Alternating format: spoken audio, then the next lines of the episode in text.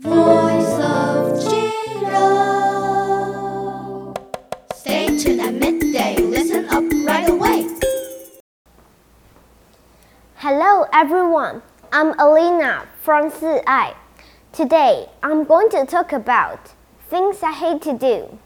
Most of the time I do things which I enjoy. I quite like the things I do at school and I have fun with my friends after school. Unfortunately, I sometimes have to do things I hate. The thing I hate most is cleaning my bedroom. My mother makes me clean it up when she thinks it is too messy. I have to put my books on the bookshelves and my toys in the toy chest. I also have to hang my clothes in my wardrobe.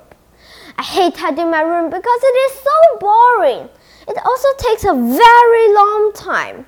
I do not care whether my room is tidy or not. I quite like it messy. I also hate weeding the garden. Pulling out weeds makes my back hurt. You have to bend over for such a long time.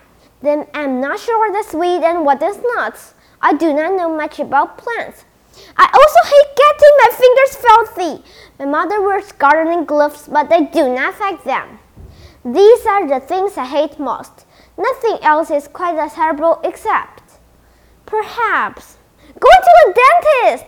Thanks for listening.